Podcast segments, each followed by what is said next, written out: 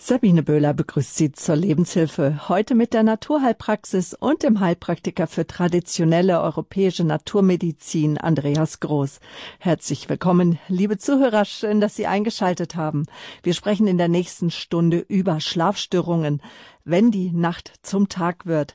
Der Heilpraktiker aus Taufkirchen, Andreas Groß, er ist hier bei mir im Studio. Guten Morgen, herzlich willkommen, Herr Groß. Guten Morgen, Frau Böhler, und ein herzliches Grüß Gott auch an alle Hörerinnen und Hörer von Radio Horeb. Ja, schön, dass Sie heute wieder da sind, Herr Groß, und gleich für Fragen auch der Zuhörer zur Verfügung stehen. Unser großes Thema, das sind die Schlafstörungen. Wir haben es überschrieben, wenn äh, die Nacht zum Tag wird, ja, wenn der Schlaf nicht kommen will, äh, das über Wochen und Monate. Menschen, die jetzt an den Radios sind, die können es nachvollziehen. Dann ist man einfach gerädert. Da will die gute Laune am Morgen nicht so richtig kommen. Man fühlt sich so ein bisschen gereizt, nervös. Die Nerven liegen vielleicht auch blank.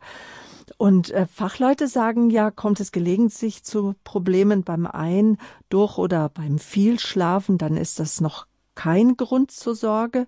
Doch äh, treten die Schlafprobleme dann irgendwann regelmäßig über einen längeren Zeitraum auf, dann kann der Schlafmangel ja auf Dauer Folgen haben für Gesundheit, für die Lebensqualität, auch äh, für Gesundheit und Lebensqualität nach sich ziehen. Herr Groß, wir wollen jetzt gleich über die Schlafphasen sprechen. Was fördert, was hemmt den Schlaf? Welche Erkrankungen und körperlichen Störungen können zu mangelndem Schlaf führen? Wie kann Abhilfe geschaffen werden? Sie arbeiten seit ihrer Praxisgründung, das war 95, mit klassischen Methoden der traditionellen Naturmedizin. Daraus werden wir jetzt auch nachher Empfehlungen hören aus der ähm, Phytotherapie. Dann sind Sie noch Spezialist auch für Regulierungs-, Entgiftungs- und Schmerztherapie ausgebildet, auch in Einzelpaar Familientherapie. Ja, und Sie können ja anrufen, liebe Zuhörer, jetzt im Laufe der Sendung Ihre Fragen stellen. Die Nummer, das ist die 089 517 008 008, also direkt der Draht hier zu uns ins Studio und in diese Live-Sendung hinein. Schlafstörungen, unser Thema 089 517 008 008. Die Nummer sage ich natürlich im Lauf der Sendung noch mehrmals durch. Ja, wir Menschen, wir schlafen durchschnittlich 3000 Stunden im Jahr. Das ist etwa insgesamt ein Drittel unseres Lebens. Wir brauchen den Schlaf, damit unser Organismus regenerieren kann, unser Körper erholt sich während des Schlafens, also der Schlaf soll eine Erholungsphase sein, neue Energie tanken für den nächsten Tag. Und doch, Herr Groß, leiden so viele Menschen unter Schlafstörungen. Meine Recherche hat ergeben, jeder Fünfte leidet zeitweise darunter. Mhm, ja, Frau Böhler, die Statistiken sind immer schwankend natürlich, aber man könnte sagen, 15 Prozent etwa der Erwachsenen in Deutschland äh, leiden unter Schlafstörung. Dazu gehören sowohl die Einschlafstörung wie auch Durchschlafstörung. Es gibt aber auch Menschen, die klagen über ein zu frühes Erwachen, vielleicht um eine ganz bestimmte Uhrzeit. Und ähm, das geht hin bis zur Schlafapnoe, einer schweren Schlafstörung, wo eine Art Atemstillstand entstehen kann, der über einen längeren Zeitraum besteht. Und das kann früher oder später zu gesundheitlichen Schäden führen. Das Schlafverhalten und das Schlafbedürfnis und auch der Schlafplatz ist ja ein für den Menschen sehr individueller äh, Bereich und jeder hat seine anderen Vorzüge. Und sehr häufig findet man auch, ähm, dass das oft vernachlässigt wird. Das heißt, man sagt, ja, das ist das Schlafzimmer, das ist mein Bett zum Schlafen, aber man mhm. sollte seinen Schlafplatz auch schon dementsprechend äh, so gestalten. Man spricht auch von Schlafhygiene. Und ähm, der ja, wie Sie schon gesagt haben, auch von den Stunden, circa ein Drittel verbringen wir tatsächlich im Schlaf und ein Drittel unseres Lebens. Und äh, das ist also Schlafstörungen ist ja nicht einfach nur ein unangenehmer Zustand, sondern der kann tatsächlich einen großen Leidensdruck mit sich bringen und vor allen Dingen bildet auch die Grundlage für nachfolgende Krankheiten. Hm. Ab wann spricht man nun von Schlafstörungen? Schlafstörungen, das ist auch wieder ganz verschieden. Es gibt Menschen, die haben sehr plötzlich Störungen beim Ein- oder Durchschlafen und das kann sie vielleicht über eine Woche hinziehen und dann haben sie schon erhebliche gesundheitliche Probleme, weil sie ein hohes Defizit an Schlaf, also an Regenerationszeit haben. Bei anderen Menschen baut sich das langsam über Wochen auf. Also im Durchschnitt kann man sagen, wer vier Wochen auffällige Schlafstörungen hat, die er so noch nicht kennt, ähm, davon kann man schon als Schlafstörung sprechen. Und es wäre sicher dann auch schon mal eine Indikation, sich eventuell Rat oder Hilfe zu holen. Mhm. Auch in Ihrer naturheilkundlichen Privatpraxis finden sich Menschen ein mit Schlafstörungen. Die Ursachen sind verschieden. Was haben Sie bisher herausgefunden oder was sind so, worunter klagen die äh, Patienten am häufigsten? Ja, wenn Patienten zu mir kommen, dann ist dieses Thema Schlaf natürlich in der Erstanamnese auch immer ein Punkt, den man abfragt. Der ist natürlich sehr, sehr wichtig. Er wird oft so nebenbei angegeben. Die meisten Menschen kommen ja wegen anderen Beschwerden, vielleicht Schmerzen, Verdauungsstörung. Und dann parallel wird eben dann auch angegeben, dass sie auch schlecht schlafen. Es gibt aber auch Menschen, die direkt wegen Schlafstörungen in die Praxis kommen. Und diese Menschen haben oft eine schon längere Odyssee hinter sich, einschließlich Schlaflabor, also einen spezialmedizinischen Spezialbereich, wo das Schlafverhalten genauestens analysiert und überprüft wird. Und äh, bei den meisten Menschen findet man diese ja, Probleme, dass Tagesereignisse zum Beispiel ähm, Ängste mit sich bringen, dass sie nachts nicht loslassen können, also während der Einschlafphase, dass sie versuchen nochmal den gelebten Tag irgendwie zu analysieren und es gibt eben auch dann die äh, Kategorie von Menschen, die diese starken Erwartungsspannung haben. Also sie haben schon Angst einerseits vor dem neuen Tag. Oh Gott, was kommt auf mich zu? Was gibt es für Herausforderungen? Und ähm, ein Teil findet man auch sehr häufig, das ist diese Angst, wenn ins Bett gegangen wird, dass man schon Ein- oder Durchschlafstörung haben könnte. Das heißt, Angst vor der äh, Schlafstörung ist eine der vielen Gründe, warum überhaupt Schlafstörungen oft so lange dann ähm, in diesen Menschen fixiert werden. Hm, es gibt natürlich auch eine andere äh, Kategorie von Menschen, die sagen, ja, seelisch bin ich ausgeglichen, aber ich finde keine richtige Schlaflage. Ähm, sie drehen sich äh, von einer Seite auf die andere und haben das Gefühl, dass sie einfach in dieser Position nicht loslassen können, also nicht einschlafen können. Häufig ist auch, auch sicherlich Schmerzen, Rückenschmerzen. Teil, ja, mhm. Schmerzen ist auch ein Faktor, den können wir an dieser Stelle auf jeden Fall mit erwähnen. Schmerzen, egal Seitenlage, Schulterschmerzen, Rückenschmerzen während des Einschlafens oder nachts beim Rumdrehen ist einer der häufigen Gründe, wobei man dann an dieser Stelle natürlich schon genau anamnestisch abfragen muss, ja, ist es tatsächlich jetzt eine Schlafstörung oder liegt dort eine andere Ursache zugrunde? Und ähm, an dem Punkt kann man oder muss man ganz klar sagen, das Erste, was ähm, gemacht werden sollte, ist also eine genaue Anamnese, eine Ursachenforschung. Wann begann die Schlafstörung? Gab es eventuelle Auslöser, körperlich, seelisch? Gab es äh, Traumata, Schocks? Gab es psychosoziale Belastung, äh, Streit auf Arbeit in der Familie. Und es gibt Menschen, die können dann von bestimmten Ereignissen nicht loslassen. Die einen reagieren über Magenschmerzen oder über Verdauungsstörungen, die andere über Schlafstörungen. Und gerade diese Dinge müssen analysiert werden, denn ähm, es gibt Personen, die sagen, ich krieg nachts um eine bestimmte Zeit äh, Hautjucken. Die stehen auf und sagen, mir fängt der Rücken an, sehr stark zu jucken. Oder äh, sie haben auf einmal Herzklopfen. Sie wachen auf, weil sie sagen, ich habe in der Brust so ein starkes Pulsieren, so ein Klopfen und auf einmal schrecke ich hoch, wache auf. Es gibt aber auch Organstörungen, ähm, bis hin zu funktionellen Störungen. Das wäre dann das Restless Leg Syndrom, also diese häufigen und weit verbreiteten unruhigen Beine, die Millionen Menschen in Deutschland daran hindern, äh, sofort oder auch ruhig einschlafen zu können. Unser Thema in der Naturheilpraxis mit dem Heilpraktiker Andreas Franziskus Groß für traditionelle europäische Naturmedizin, Schlafstörungen, wenn die Nacht zum Tag wird.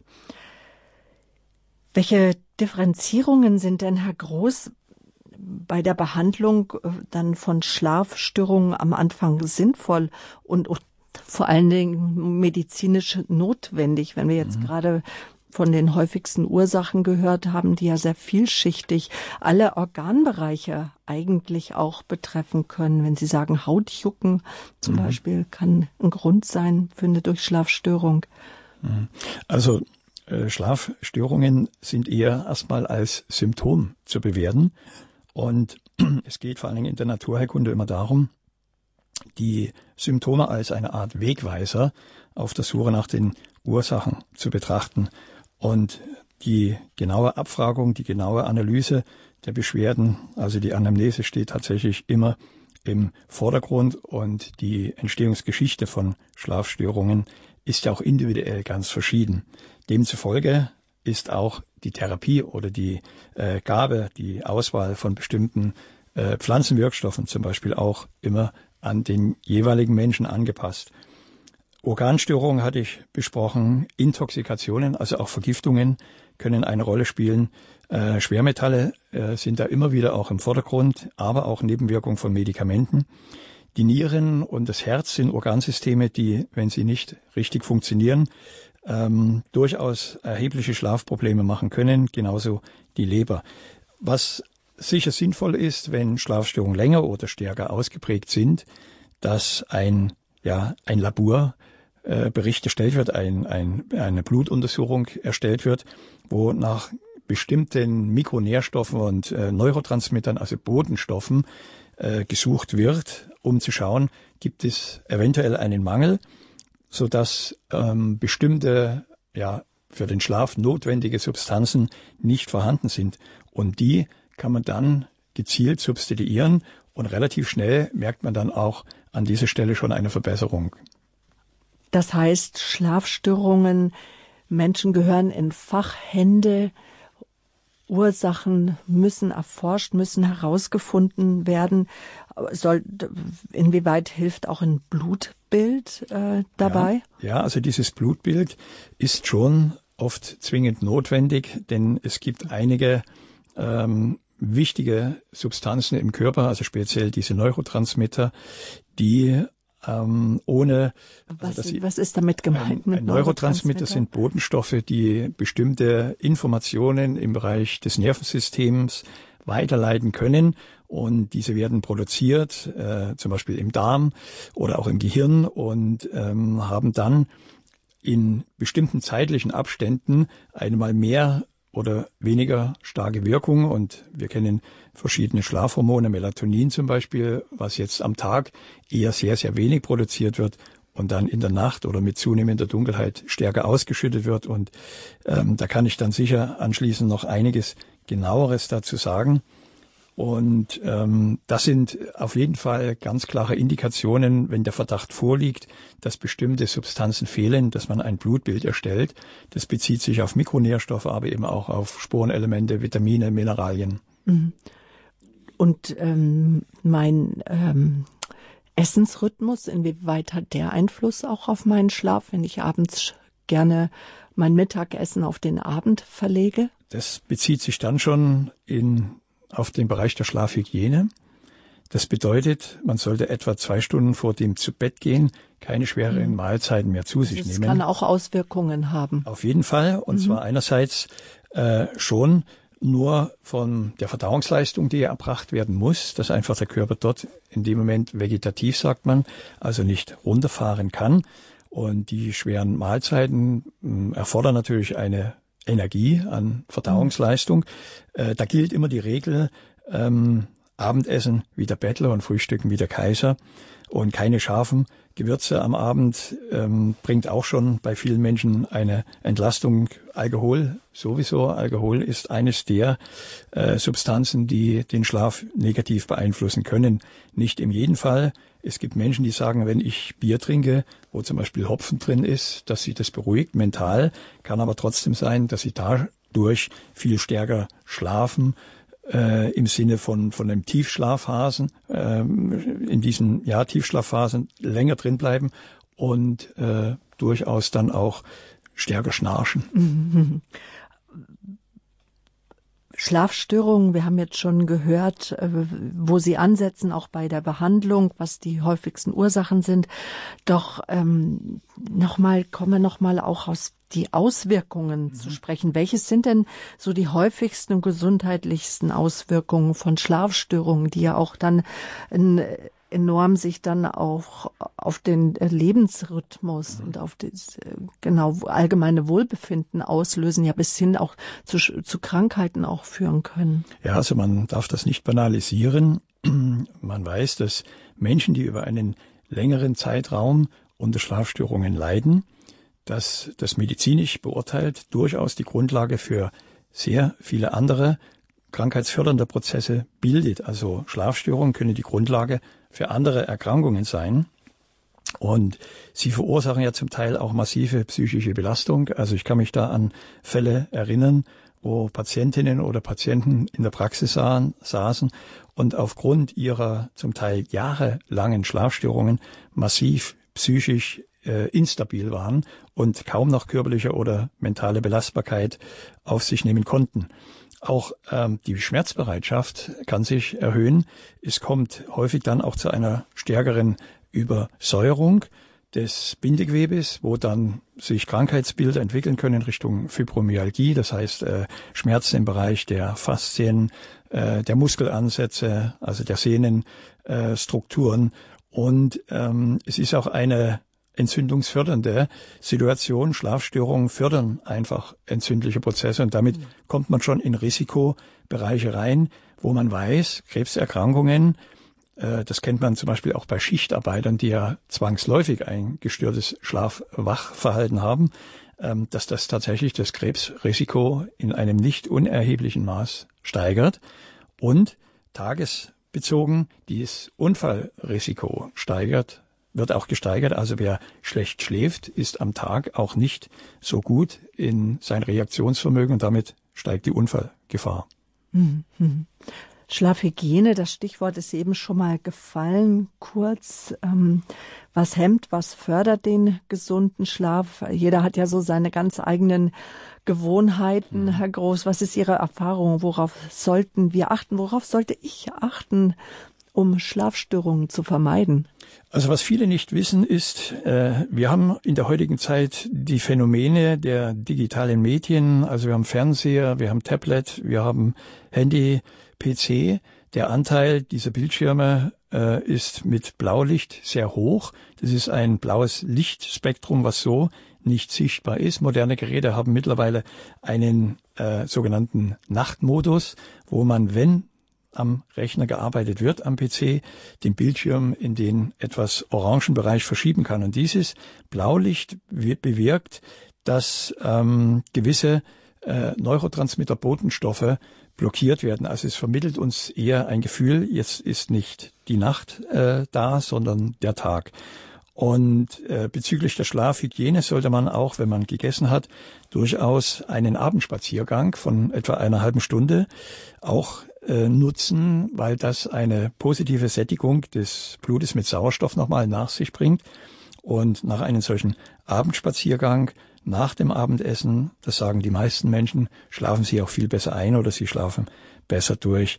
Was auch wichtig ist, man sollte sein Bett einfach zum Schlafen nutzen. Der Schlafplatz ist, also das Bett als Schlafplatz ist wirklich nur zum Schlafen da.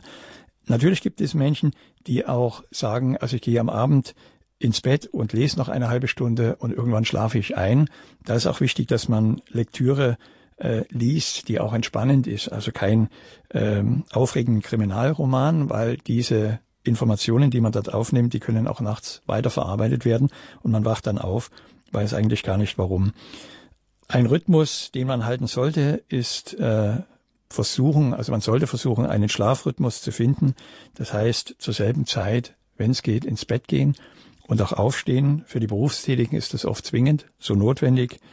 Aber für Menschen mit Schlafstörung ist das eines der wichtigsten äh, Strategien, dass man sich nicht von den Schlaf- und Wachzeiten steuern lässt, sondern tatsächlich eine gewisse mhm. zeitliche Disziplin was, einbaut. Was sagen Sie zum Gläschen Wein vor man ins Bett gehen? Weil das hört man auch ganz oft. Ach, dann trinke ich vielleicht noch mal ein, ein leichtes Bier oder ein Ja, das ist individuell verschieden. Selbst Hildegard von Bingen hat ja den Alkohol nicht äh, zwangsläufig verboten.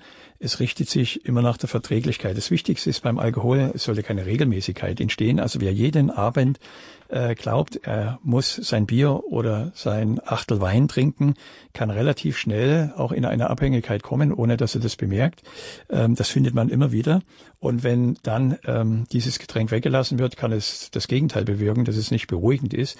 Besser wäre natürlich ein eine, also das nicht als Kompensation nutzen, sondern Möglichkeiten finden, ohne Bier am Abend ins Bett gehen zu können. Also man sollte sich schon sehr genau dort selber beobachten. Äh, die Gewohnheit, ja, die regelmäßige Gewohnheit ist oft viel ähm, äh, belastender und viel schleicht sich viel schneller ein in eine gewisse rituelle Abhängigkeit. Da geht es jetzt nicht unbedingt nur um das äh, Getränk Alkohol, sondern tatsächlich um das Ritual, dass man dann ohne diesen Ritual tatsächlich nicht zur Ruhe kommt. Vielleicht an dieser Stelle noch mal, dass wir kurz über die Schlafphasen sprechen, die wir haben, die Tiefschlafphase ja, und die gibt, auch so Traumphasen gibt es. Es gibt diese Alpha-Phasen, diese REM-Phasen, das ist hochkomplex und vor allen Dingen werden die auch untereinander wieder differenziert.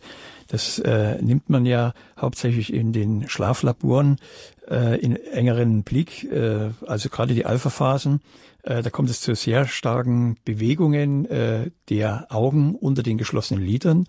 Äh, das sind die Phasen, wo es auch zu einer sehr aktiven Verarbeitung von Ereignissen, emotionalen Ereignissen kommt. Und die sind sehr wichtig. Man weiß, dass wichtige Schlafphasen vor allen Dingen zwischen 22 und 24 Uhr stattfinden und dass dort eine sehr starke Tiefschlafphase eintritt, bei der es auch zu Zellregenerationen in einem sehr starken Maße kommt. Schlaf dient ja der Regeneration und Schlafentzug wird im Endeffekt äh, tatsächlich zum Tod führen. Ähm, es gibt Tiere, die schlafen 22 Stunden, zum Beispiel die Koalas in Australien, während wiederum Giraffen von 24 Stunden maximal vier Stunden schlafen. Also das sind ganz individuelle äh, Phasen bei Lebensformen, wo es um Regeneration geht. Und in diesen Tiefschlafphasen findet auch eine sehr starke Abwehr statt, zum Beispiel von Neoplasmen, von entarteten Zellen, was sich wiederum dann begründet, dass Menschen, die Schlafstörungen haben oder im Schichtbetrieb arbeiten müssen, dass diese Menschen ein erhöhtes Krebsrisiko auch besitzen. Schlafstörungen, wenn die Nacht zum Tag wird. Darüber sprechen wir in der Naturheilpraxis mit Andreas Franziskus Groß hier auf Radio Horeb. Er ist Heilpraktiker für traditionelle europäische Naturmedizin. Herr Groß, Schlafmittel sind zuweilen unumgänglich mhm. und ein Segen, sicherlich auch medizinisch betrachtet. Schlafmittel greifen tief in die Chemie des Schlafes ein. Daher warnen aber Fachleute auf der anderen Seite, nämlich auch, dass sie schon nach kurzer Zeit Abhängigkeiten hervorrufen können. Wie stufen Sie die Einnahme von schlaffördernden Mitteln mhm. ein? Gut, dass Sie das Thema ansprechen, Frau Böhler. Also Schlafmittel, die sogenannten Hypnotika, sind äh, relativ schnell verordnet. Und äh, kritische Experten sagen natürlich auch nur für kurze Zeit. Ähm, am Anfang ist das Wort, dann die Pflanze, dann das Schlafmittel heißt es. Das heißt, am Anfang eine genaue Anamnese, Ursachenforschung, dann Versuche mit pflanzlichen Mitteln einzusteigen, sollte aufgrund der tieferen Störungen diese pflanzlichen äh, Schlafmittel, ich werde sie dann äh, nachfolgend auch nochmal erwähnen, äh, nicht greifen, also keine Verbesserung bringen, ist durchaus die Einnahme von einem Hypnotika zu empfehlen, aber nur im Sinne der Schadensbegrenzung. Die ähm, Behandlungserfolge mit pflanzlichen Mitteln werden oft unterschätzt. Sie können relativ schnell äh, Behandlungserfolge nach sich bringen. Es gibt aber auch sogenannte therapieresistente Fälle, also das sind Menschen, die auch mit Schlafmitteln behandelt werden und dann schwerste Nebenwirkungen haben, aber tatsächlich der Schlaf sich nicht äh, erheblich verbessert.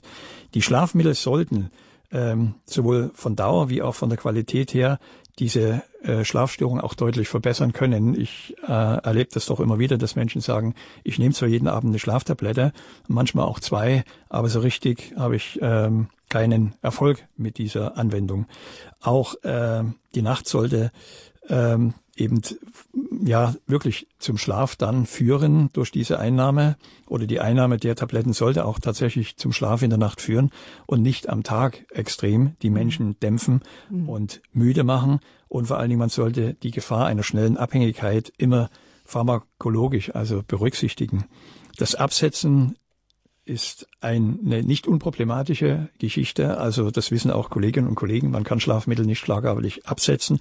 Sollte man sich immer auch mit dem Arzt in Verbindung setzen und dort versuchen, vielleicht eher die Dosis zu reduzieren und mit einem pflanzlich-naturheilkundlichen Mittel einen Einstieg finden. Fakt ist eins, äh, ideale Schlafmittel gibt es nicht und alle Schlafmittel zeigen mehr oder weniger starke Nebenwirkungen. Schlafstörungen betrachten wir heute naturheilkundlich. Andreas Groß, er ist Heilpraktiker, ist unser Gast. Herr Groß, natürlich jetzt müssen wir darauf schauen oder wollen vor allen Dingen den Hörern auch äh, an die Hand geben, Möglichkeiten aus der Pflanzenheilkunde. Welche Möglichkeiten bietet die Phytotherapie aus Ihrer Erfahrung heraus bezüglich ja der Beeinflussung eines gesunden Schlafes, dass er angestoßen wird, mhm.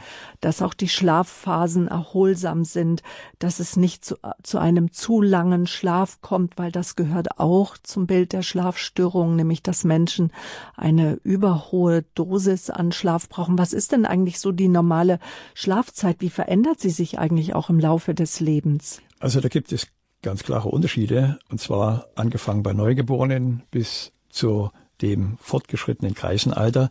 Äh, Kleinkinder und Säuglinge schlafen natürlich viel, viel länger. Sie entwickeln ja tagtäglich in ihrem Gehirn Millionen an synaptischen Verknüpfungen. Alle Ereignisse müssen verarbeitet werden und der Körper braucht viel, viel Zeit zum äh, Verarbeiten. Äh, ältere Menschen kommen manchmal mit vier bis fünf Stunden Schlaf aus und können ihren Tag dann noch relativ gut meistern. Äh, die Durchschnittsschlafzeit liegt so zwischen sieben und acht Stunden, also 7,5 Stunden. Was interessant ist, Menschen, die meinen, oh, Wochenend, ich kann mal so richtig schön lange ausschlafen, dass das nicht unbedingt auch energiefördernd ist, sondern dass sie sagen, mhm. wenn ich zu viel und zu lange geschlafen habe, komme ich einfach nicht mehr in die Gänge und es liegt an unserem vegetativen Nervensystem, ähm, weil einfach dieses System dann so stark äh, beeinflusst wird, dass es eben in seinen Tagesrhythmus nicht mehr reinfindet. Und es gibt Menschen, die selbst am Wochenende sagen, also wenn ich noch am Samstag noch irgendwas bauen will oder was schaffen will, dann fühle ich mich einfach den ganzen Tag besser, wenn ich in der Früh trotzdem aufstehe und äh, lieber am Mittag mal einen kurzen Schlaf mache, als wenn ich sage, ich schlafe vielleicht am Wochenende bis 11 Uhr und fange dann an. Bei vielen geht dann äh, nichts mehr. Also die kommen nicht mehr in die Gänge. Also zu viel Schlaf ist auch nicht gut. Also Erwachsene 7,5 Stunden bis 8 Stunden ist eigentlich ein vollkommen ausreichendes Maß. Wobei Bezug nehmend auf Schlafzeit sollte man auch sagen, ähm, es gibt Menschen, die schlafen zwischen vier und fünf Stunden und sind hochleistungsfähig, ja, ohne Symptome eines Schlafdefizits zu haben. Die Heilpflanzen, welche sind das, die auch einen gesunden und guten Schlaf anstoßen können? Bei den Heilpflanzen ist es so, die werden ja oft unterschätzt. Oft kommen Menschen in die Praxis und sagen, ich habe Schlafstörungen oder ich leide auch unter Schlafstörungen, nehme auch hier und da ein Schlafmittel. Ich habe es mal mit Baldrian Trachés versucht oder mit Melisse und es hat nichts gebracht. Und da muss man sehr genau schauen. Ähm, Schlafstörungen erfordern auch eine individuelle Behandlung, so wie die die Störungen des Ein- oder Durchschlafens verschieden sind, so ist auch die Dosierung ähm, sehr individuell. Und es gibt Menschen, die kommen am Abend mit einer Tasse Baldrian und Hopfentee zurecht und sagen, ich merke einfach, da werde ich ruhiger und schlafe besser ein. Bei anderen muss es 300, vielleicht sogar bis 400 Milliliter sein. Äh, und zwar jetzt nicht nur eine Stunde vor dem Schlafen, weil dann muss man zu häufig dann raus auf Toilette, sondern dass man vielleicht, wenn man sagt, ich gehe um 22 Uhr oder 23 Uhr ins Bett, dass man schon drei Stunden vorher anfängt, einen Schlaftee zu trinken und den dann verteilt, äh, dass man vielleicht auf die Menge nochmal kommt von ja, vielleicht zwei großen Tassen, 400 Milliliter Schlaftee. Es gibt standardisierte Präparate, also Kapseln, Trachés, die sind auch sehr gut. Ähm, der, der, Klassiker ist eigentlich schon, wie gesagt, der Baldrian, eher sehr beruhigend, hat aber eine nicht betäubende Wirkung, wie zum Beispiel chemische Schlafmittel und in Kombination mit den Hopfen Äh, Hopfen verstärkt auch noch ähm, die Wirkung von dem Baldrian. Es gibt ja diese Hopfen-Baldrian-Teemischungen oder diese Kapseln. Ähm, es gibt auch ähm, diese Schlafkissen mit diesen Hopfenzapfen, wenn dann die Ernte ist, ähm, im Spätsommer vom Hopfen und man kennt jemanden, der in der Gegend vielleicht wohnt, diese Hopfenzapfen äh, gelten als äh, sehr gutes Schlafmittel. Da gibt es diese Schlafkissen, die legt man sich dann ins Bett und diese ätherischen äh, Dämpfe vom Hopfen werden inhaliert und haben eine beruhigende Wirkung. Und das dann aber unmittelbar vor dem Schlafengehen, nicht schon zwei, drei Stunden vorher. Richtig, das Schlafkissen dann einfach ins Bett mhm. legen, wenn man sich hinlegt. Ja, mhm. äh, man sollte nur schauen, dass äh, man es immer wieder erneuert. ja, ähm, ein, äh, die Melisse ist auch ein ja eine, ein alte, eine alte Heilpflanze Pflanze der Klosterheilkunde. Und äh, Melissenblätter, Tee, aber auch Melissenöl hat eine sehr beruhigende Wirkung. Und man kann es über bei Schlafstörungen auf jeden Fall schon mal ähm, zu 4000 am Tag bringen, Melisse. Ähm, sie macht auch tagsüber nicht müde, sondern sie beruhigt eher, so dass man am Abend dann schneller in seine Ruhe- und Schlafphase hineinfindet. Lavendel auch ein Klassiker. Ähm, da auch Lavendelblütentee, den kann man auch einnehmen. Da braucht man nicht so lange warten, sondern Lavendel, äh, diese Wirkstoffe wirken relativ schnell, schneller wie die Melisse und von daher reicht es, wenn man ihn eine halbe Stunde vor dem Schlafen einnimmt. Dann haben wir noch zwei Pflanzen. Das eine ist die Passionsblume, das andere ist Johanniskraut. Die Passionsblume hat eine sehr beruhigende Wirkung und zwar ist sie krampflösend. Also viele Menschen sagen ja auch ähm, in der Praxis, Herr Groß, wenn ich in der Früh aufwache, ich bin so verkrampft, ja, mir tut der Kiefermuskel weh, mir tun die Schultern weh und sehr viele Menschen verarbeiten tatsächlich Ängste und mentale äh, Konflikte, indem sie Zähne knirschen, Zähne beißen oder diese Nackenmuskulatur sehr anspannen. Also man sagt Angst im Nackensyndrom. Äh, das ist ein Begriff aus der Psychosomatik. Also wer immer unter äh, latenten Ängsten leidet, hat auch immer muskuläre Verspannungen. Das kann sogar nachts stattfinden. Und Passionsblume nimmt ein wenig diese äh, Ängste, also diese nervösen Einschlafstörungen, interessanterweise auch in Verbindung mit nervösen Herzbeschwerden. Da ist der Weißdorn gut, bei nervösen Herzbeschwerden auch in Richtung Herzrhythmusstörungen, in Verbindung mit Passionsblume auch gegen diese Kombination Schlafstörung mit Herzbeschwerden. Und wie gesagt, das Johanniskraut, ich hatte es gerade erwähnt, ein sogenanntes pflanzliches Antidepressivum. Man sollte am Tag ungefähr 900 Milligramm nehmen, zum Beispiel standardisiert als Kapseln oder als Tee in Kombination. Ähm, Johanniskraut steigert die Ausschüttung von Melatonin, also diesen wichtigen Neurotransmitter für unseren Schlaf. Und in der Phytotherapie ist es so, ähm, man sollte die Mischung individuell auf den Patienten einstellen. Das heißt, drei, vier Pflanzen reichen oft aus. Richtige Mischung, richtige Dosis.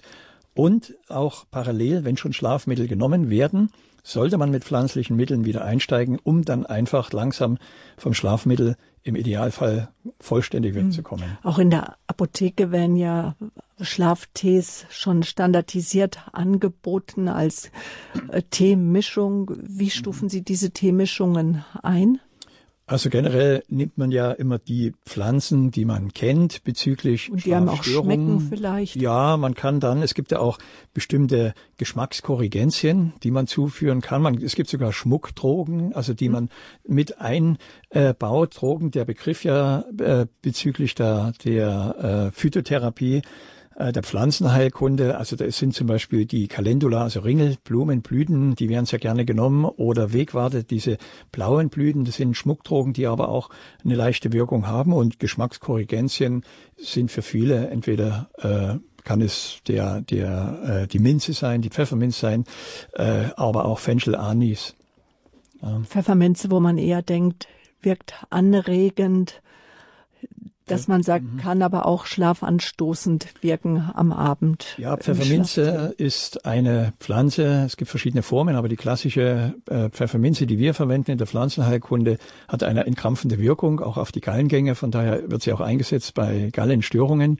Und sie hat eine kühlende Wirkung. Genau jetzt ist ja die richtige Zeit, ähm, wo man Minze trinkt, Melisse, Minze. Ähm, das sind also Pfefferminze, das sind sehr gute Pflanzen. Was sehr wichtig ist, man sollte diese Getränke immer warm trinken, damit die Kühlung von innen über die Schleimhäute stattfindet und nicht die Schleimhäute einen kalten Tee zum Beispiel erst einmal erwärmen müssen, weil dadurch schwitzt man dann wieder und es baut auch wieder Unruhe auf.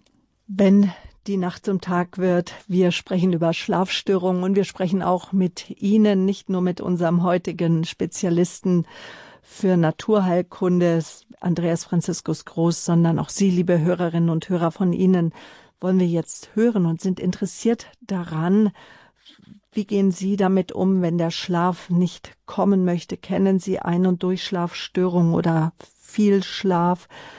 Was hat Ihnen geholfen? Wo haben Sie auch Fragen, auch vielleicht zu Schlafmitteln, die Sie regelmäßig nehmen?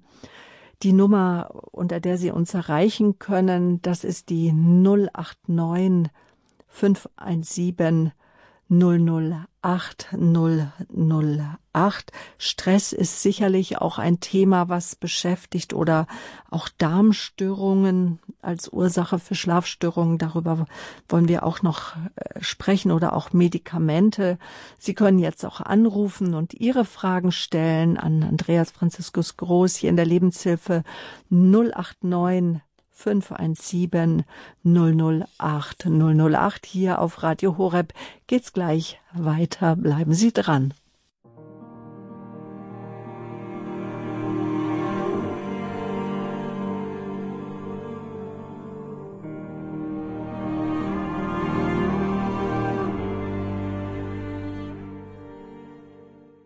Die Lebenshilfe hier auf Radio Horeb, die Naturheilpraxis, Schlafstörungen, unser Thema wenn die Nacht zum Tag wird, wenn der Schlaf einfach nicht kommen will, dann fühlt man sich einfach nur gerädert, gereizt, nervös.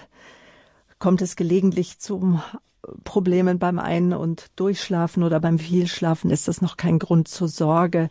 Doch äh, über einen längeren Zeitraum, über Wochen und Monate, wenn sich da der Schlaf nicht einstellt oder auch die Erholung, der Schlaf ist eine wichtige Erholungs- und Regenerations- Phase für den gesamten Organismus, den Menschen, dann sollten wir doch den Arzt aufsuchen, einen Fachmann aufsuchen, den Heilpraktiker aus, aufsuchen. Aus naturheilkundlicher Sicht betrachten wir die Schlafstörungen. Wir haben Sie eingeladen, liebe Zuhörer.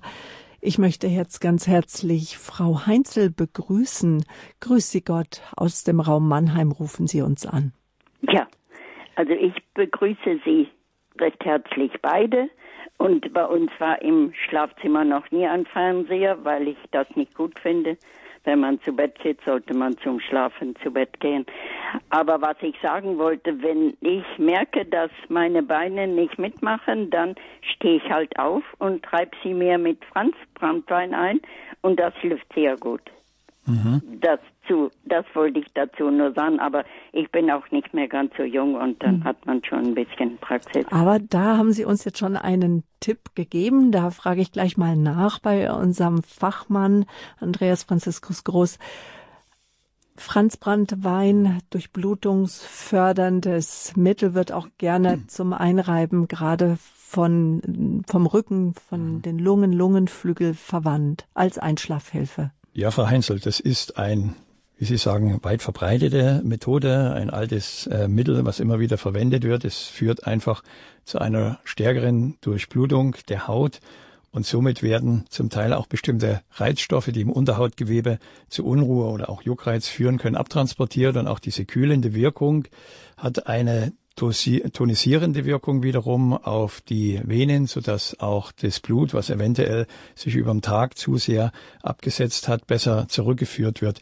Es ist eher so eine Art äh, Tonisierung äh, der jeweiligen Strukturen, die man damit dann einreibt, was ähm, beim Franzbandwein ja auch oft ähm, eine Indikation ist, ist das sogenannte Restless Leg Syndrom, also diese unruhigen Beine.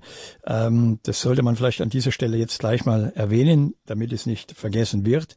Das Restless Leg Syndrom ist äh, weit verbreitet. Viele Menschen leiden darunter. Sie gehen ins Bett, sie sind müde und nach wenigen Minuten fangen sie an, äh, sich hin und her zu bewegen, die Beine aus dem Bett zu strecken.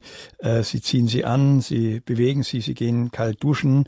Ähm, das ist auch mal eine Empfehlung gewesen vom Pfarrer Kneip ähm, gegenüber einem Geistlichen, der eben darunter litt und er hat dann die Bestätigung bekommen, dass zum Beispiel das Kaltduschen auch sehr gut war bei diesen unruhigen Beinen. Aber dieses sogenannte Restless Leg Syndrom, also die die, ähm, das Syndrom dieser unruhigen Beine, die am Einschlafen hindern, ähm, muss man differenzieren. Es gibt die sogenannte Polyneuropathie, also da gibt es äh, Irritationen direkt im Bereich der Nerven.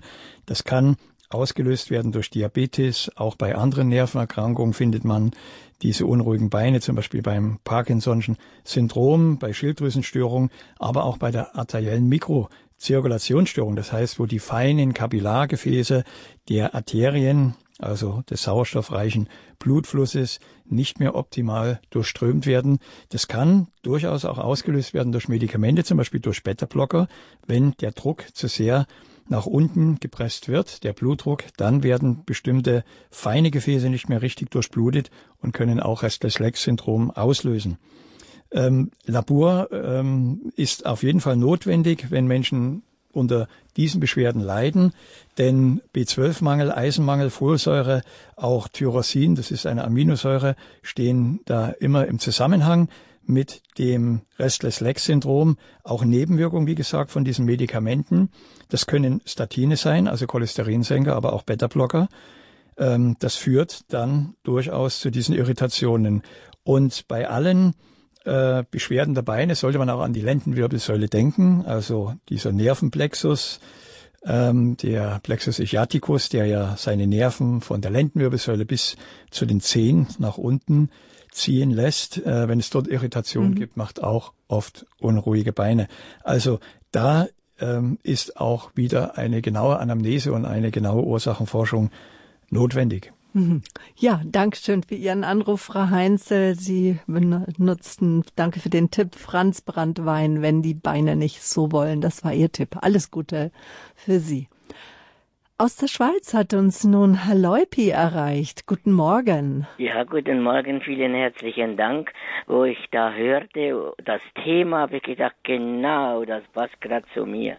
Weil ich habe hm, ein, ein 2007 war das glaubhaft, mein Herz gerast wie wahnsinnig, 210, 220 in der Minute.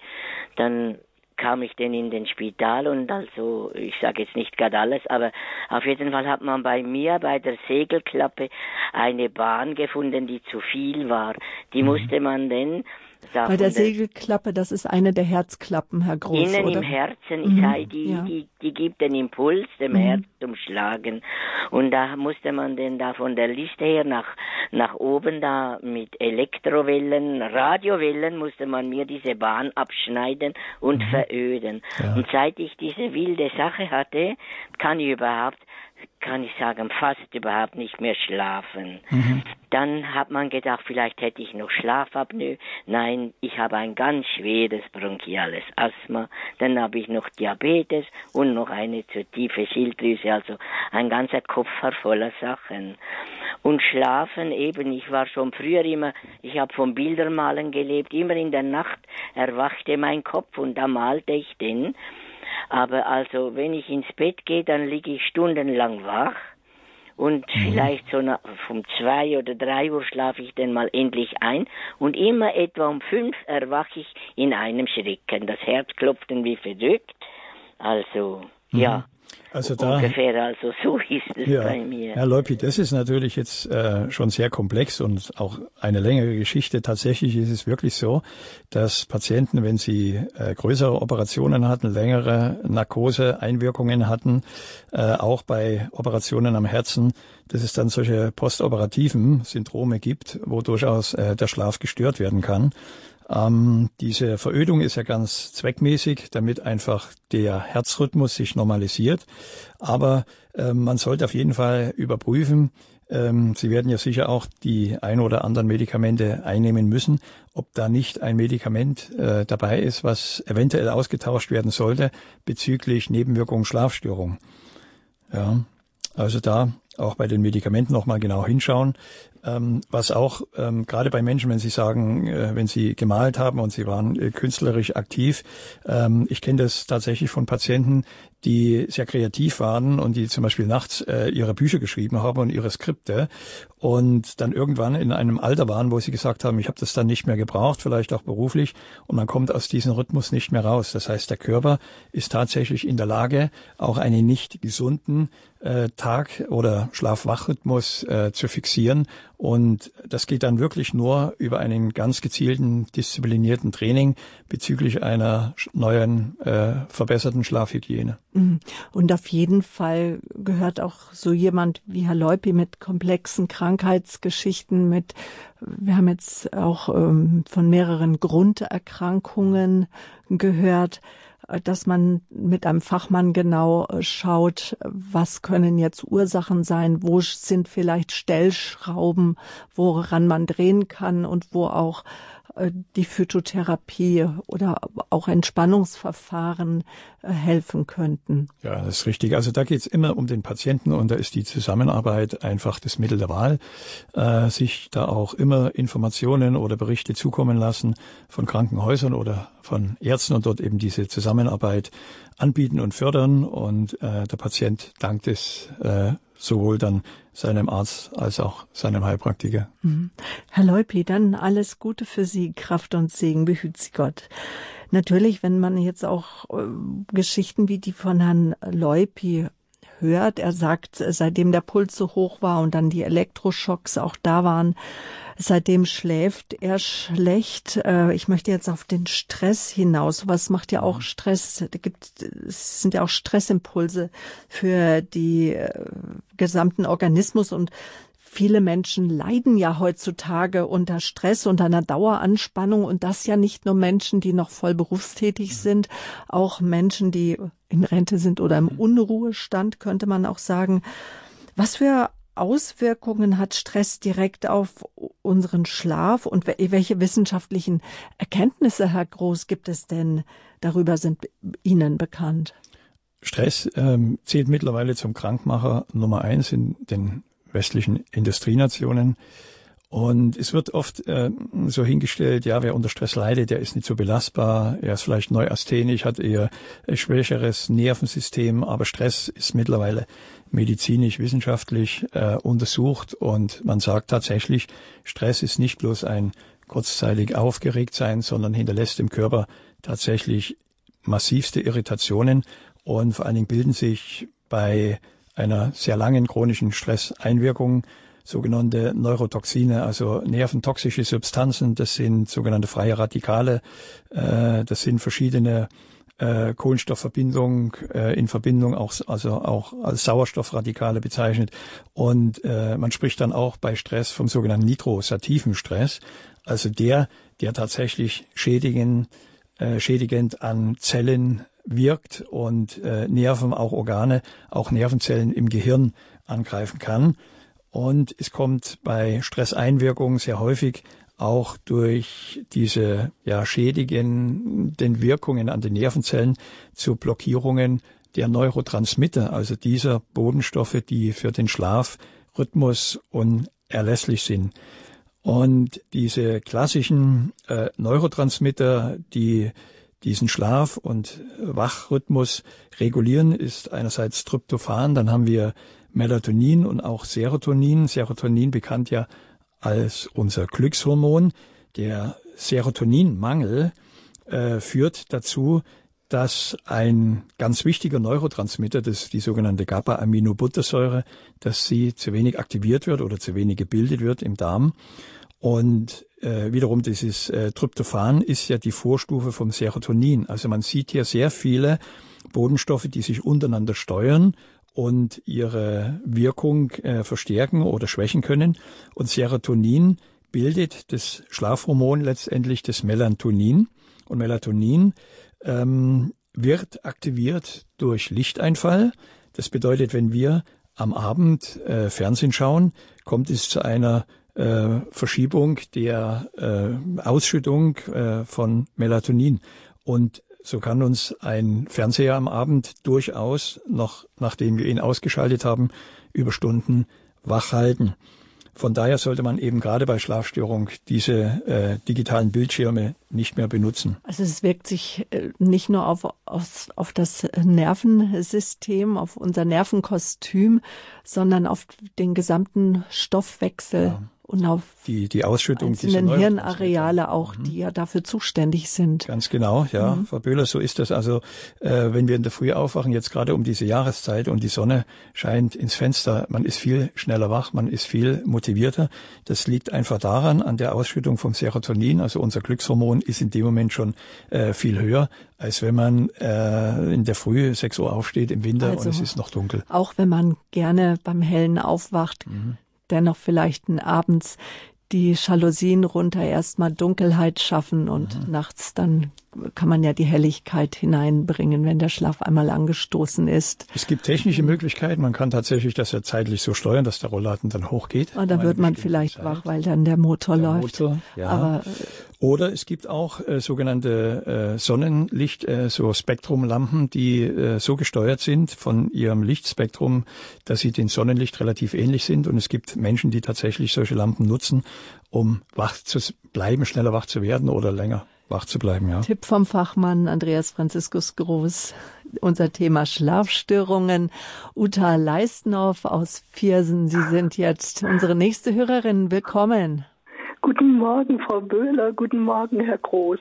Ja, Sie hatten Morgen. gerade, ich glaube, zum ersten Mal über dieses Melatonin gesprochen. Ich ja. habe einen äh, Sohn, der unter dem MS, Multiple Sklerose mhm. hat und hat auch äh, permanente Schlafstörungen. Mhm. Und ich hatte ihm ein Mittel aus dem Reformhaus gekauft, was eben auch dieses Melatonin ist.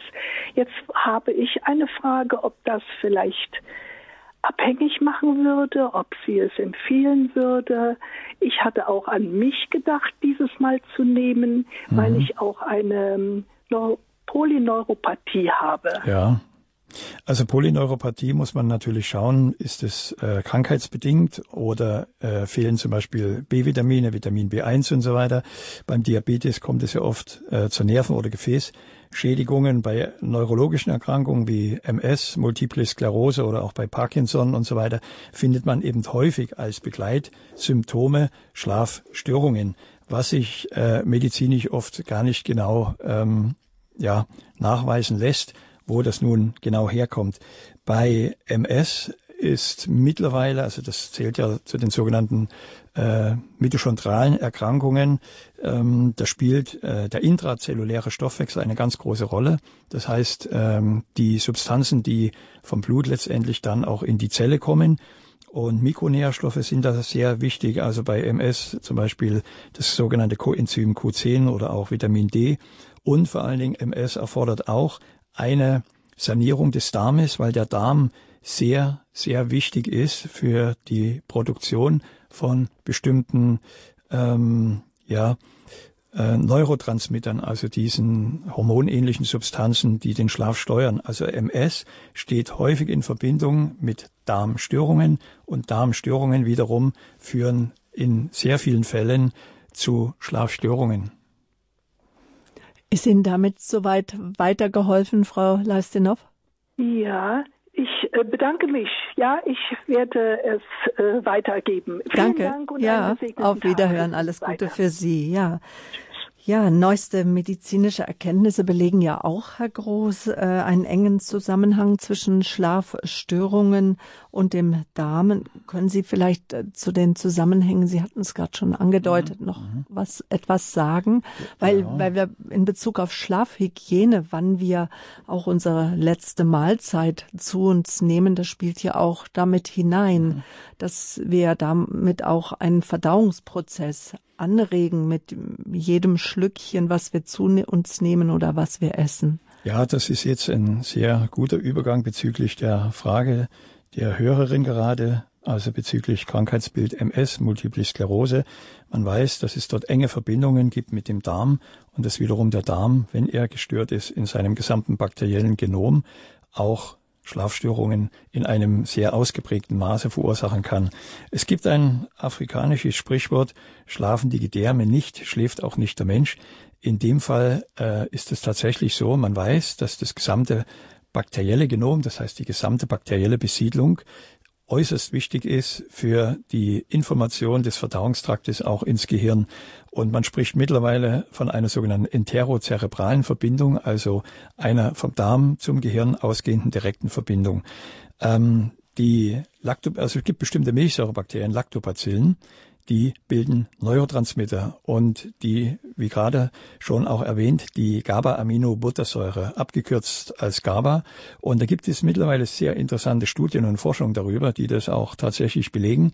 GABA-Aminobuttersäure ist eine der häufigsten Neurotransmitter, also der Botenstoffe im Gehirn. Und kommt es zu einem Mangel, gibt es dem zufolge auch Irritationen innerhalb des Nervensystems. Also die Darmflora produziert äh, nicht nur die GABA-Aminobuttersäure, sondern auch Serotonin, also unser Glückshormon. Das äh, dockt jetzt an der Stelle genau an, wo ich über Neurotransmitter gesprochen hatte, über die Schlafhormone. Also Serotonin, das Glückshormon, wird eben auch im Darm produziert.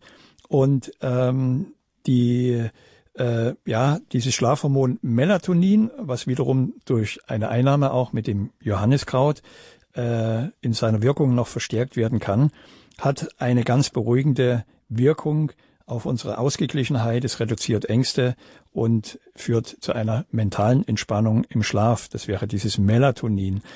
Ähm, der Umkehrschluss ist eigentlich der, dass man sagt, äh, schlafen die Gedärme, so schläft auch der Mensch. Also nochmal zusammenfassend, der Darm hat ja Bakterien, diese Bakterien produzieren unter anderem GABA-Aminobuttersäure und Serotonin GABA-Aminobuttersäure, dieser Neurotransmitter, äh, dockt am Nervensystem im Darm an, den sogenannten enterischen Nervensystem. Und äh, dort gibt es wieder Verbindung zum zehnten Hirnnerv. Das ist der, der Nerv, der direkt ins Gehirn hineingeht. Also das hört sich sehr kompliziert an. Ich versuche es nochmal einfacher zu machen. Der Darm produziert tatsächlich Substanzen, die im Gehirn unseren Schlaf und Wachrhythmus beeinflussen können. Und was raten Sie mir dann in Bezug auf meinen Wachschlafrhythmus und meinen Essrhythmus mhm. und den Ruherhythmus des Magens und des Darmes? Das ist auch wieder individuell verschieden. Man staunt ja immer so in diesem mediterranen Bereich, wenn die dann um zehn aus den Häusern kommen und dann um elf noch so üppig essen. Das sind wir gar nicht gewohnt. Äh, Stimmt, ich ja. frage mich da manchmal schon, wie finden die ihren Schlaf? Vielleicht schlafen mhm. sie länger oder das Siesta-Phänomen spielt da auch noch eine Rolle rein, dass man vielleicht zwischen 12 und 15 Uhr nicht arbeitet, sondern ruht. Also da gibt's auch interessante Untersuchungen drüber. Aber es ist tatsächlich so, man sollte den Verdauungstrakt am Abend entlasten, damit er nicht belastet wird, also über Nahrungsmittelgifte, aber eben auch über ähm, also seine, seine Kraft hat ähm, zur Bildung von bestimmten Substanzen und das bakterielle Genom, also die gesamten Darmbakterien, ob das Kolibakterien sind, Enterokokken oder Milchsäurebakterien, die regenerieren ja auch in der Nacht. Das heißt, die Vermehrungsrate ist nachts höher. Und von daher ist Und wie kann ich das beobachten, ob bei mir vielleicht die Schlafstörungen mit meiner Verdauung, mit vielleicht auch mit der Leber zusammenhängen? Man, mhm. man sagt ja auch, die Leber arbeitet in der Nacht. Also aus dem Schlaflabor gibt es ganz interessante Beobachtungen, nämlich die, dass Menschen äh, in den REM-Phasen, also da, wo sie sehr viel verarbeiten, dass diese Phasen oft verlängert werden, wenn man sehr viel gegessen hat. Also da gibt es ganz enge äh, Verbindungen zwischen Spätessen und unruhigen Schlaf. Und es gibt auch Beobachtungen, das hat man eben auch gemessen, dass Menschen, ähm, wenn sie äh, nachts ähm, sehr aktiv träumen, unabhängig jetzt vom Essen, dass sogar äh, Bewegungen im Darm dann auch messbar sind. Mhm. Also es gibt ganz enge Verbindungen, aber es gilt verallgemeinert immer die Regel am Abend essen wie der Bettler und frühstücken wie der Kaiser. Das geht nicht von einem Tag auf den anderen. Also Ernährungsumstellung braucht man vier Wochen. Aber wenn man das mit einer gewissen Disziplin mal praktiziert, merkt man das. Und Bezug nehmend auf den Schlaf können das eigentlich alle Menschen bestätigen, die sagen, wenn ich am Abend zu spät oder zu viel und zu schwer esse, schlafe ich schlecht mhm. und träume schlecht. Sagt Andreas Franziskus Groß, Gast hier in der Naturheilpraxis auf Radio Horeb und auch Sie, liebe Zuhörer, sind unsere Gäste. Für eine Hörerin haben wir noch Zeit. Marianne Meyerhofer aus München. Guten Morgen. Guten Morgen Guten in, Morgen, alle, Frau Meyerhofer. in die ganze Runde, ja. Also, ich war Altenpflegerin und äh, der Hausarzt, der die Leute besuchte, hat gesagt, wir könnten abends äh, der Patientin, die also Schlafstörungen hat oder nicht, nicht einschlafen konnte, versuchen abends äh, Kaffee zu geben. Mhm. Das hat mich gewundert, verwundert. Ich habe mhm. selber ausprobiert. Ich, ich vertrage nicht so viel Kaffee, dann nehme ich äh, Messerspitze oder ein bisschen Espressopulver und ein bisschen Milch, mhm. die ich vertrage. Und das wirkt bei mir, äh, dass ich schlafen kann. Und ja. zwar, das soll so gehen, dass am Abend stellt sich der Körper darauf ein, äh, dass man, äh, dass er, dass man einschlafen könnte. Mhm. Und der Kaffee, der beschleunigt diesen Prozess oder verstärkt mhm. diesen Prozess. Also verstärken in dem Sinn tut er ihn nicht. Also das eine ähnliche Wirkung gibt es sogar beim Baldrian. Es gibt Ach, Menschen, Entschuldigung. Mhm.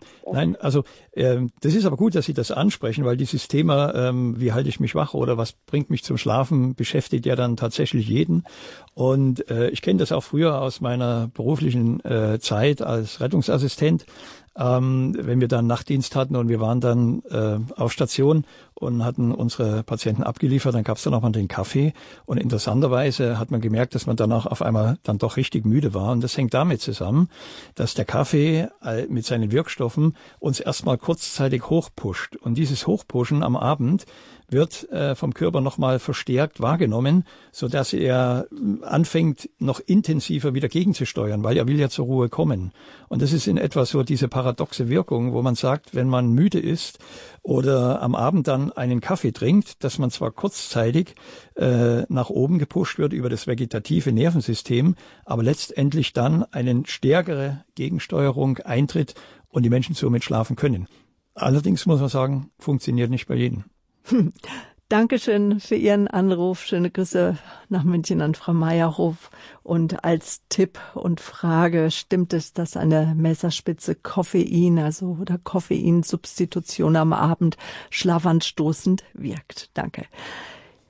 Naturheilkundlich betrachtet die Schlafstörungen Herr Groß, vielleicht noch ein Resümee für alle, die mhm. sagen, so jetzt habe ich so viel gehört, ich weiß gar nicht, wo ich so recht ansetzen soll. Wie gehe ich meine Schlafstörungen in einer gesunden Art und Weise an, dass es mir nicht Stress macht und auch wieder mir den Schlaf mhm. raubt? Also es war ja für alle Hörerinnen und Hörer jetzt deutlich hörbar. Schlafstörungen kann tatsächlich einen erheblichen Leidensdruck auslösen. Und man sollte wissen, wenn der Schlaf über einen längeren Zeitraum gestört ist, folgen früher oder später auch immer andere Erkrankungen. Ähm, von daher sollte man die Schlafstörung generell und auch in jedem Fall schon mal ernst nehmen und nicht zu lange warten, sondern sich vorher durchaus Hilfe beim Heilpraktiker oder bei einem Arzt holen. Ähm, was sehr wichtig ist, die Suche nach den Ursachen steht immer an erster Stelle. Das heißt, die erste Anamnese, das erste Gespräch braucht einfach Zeit, um analytisch zu hinterfragen, wo tatsächlich die Störung begonnen hat. Und ähm, der voreilige Griff, das ist auch ein wichtiger Punkt nach einer Schlaftablette, sollte eher erst einmal vermieden werden. Es sollte davon abgeraten werden. Das sagen auch viele Ärzte. Probieren Sie es erstmal mit pflanzlichen Absolute Mitteln. Ausnahme bleiben. Genau. Mhm. Und diese naturheilkundlichen Methoden und diese pflanzlichen Heilmittel sind auch in den meisten Fällen ausreichend. Man muss sie nur richtig einsetzen und therapieren. Aber ähm, das ist im Grunde genommen mal zusammengefasst die Essenz. Und ähm, ja, ich bedanke mich bei Ihnen, Frau Böhler, ganz herzlich für die Einladung und vor allen Dingen für die interessanten Hörerfragen. Und ich wünsche allen Hörerinnen und Hörern Gesundheit und vor allem Gottes Segen. Dankeschön, Herr Groß. Das wünschen wir Ihnen natürlich auch. Möchten Sie Kontakt mit unserem heutigen Gast aufnehmen oder sich über ihn erkundigen? Gehen Sie auf www.horeb.org. Dort haben wir für Sie Informationen bereitgestellt. Aber unser Hörerservice hilft Ihnen auch gerne weiter. Rufen Sie an. Stellen Sie gerne ungeniert jede Frage, die Sie haben. Das ist die 08328, die Vorwahl von Balderschwang im Allgäu. 08 0328 921 110, die Rufnummer vom Hörerservice. Die Sendung kann natürlich zeitunabhängig jederzeit angehört werden. Nehmen Sie gerne unser Podcast-Angebot in Anspruch. Vielleicht haben Sie schon die Radio Horeb App runtergeladen oder von unserer Homepage horeb.org. Es verabschiedet sich von Ihnen Ihre Sabine Böhler.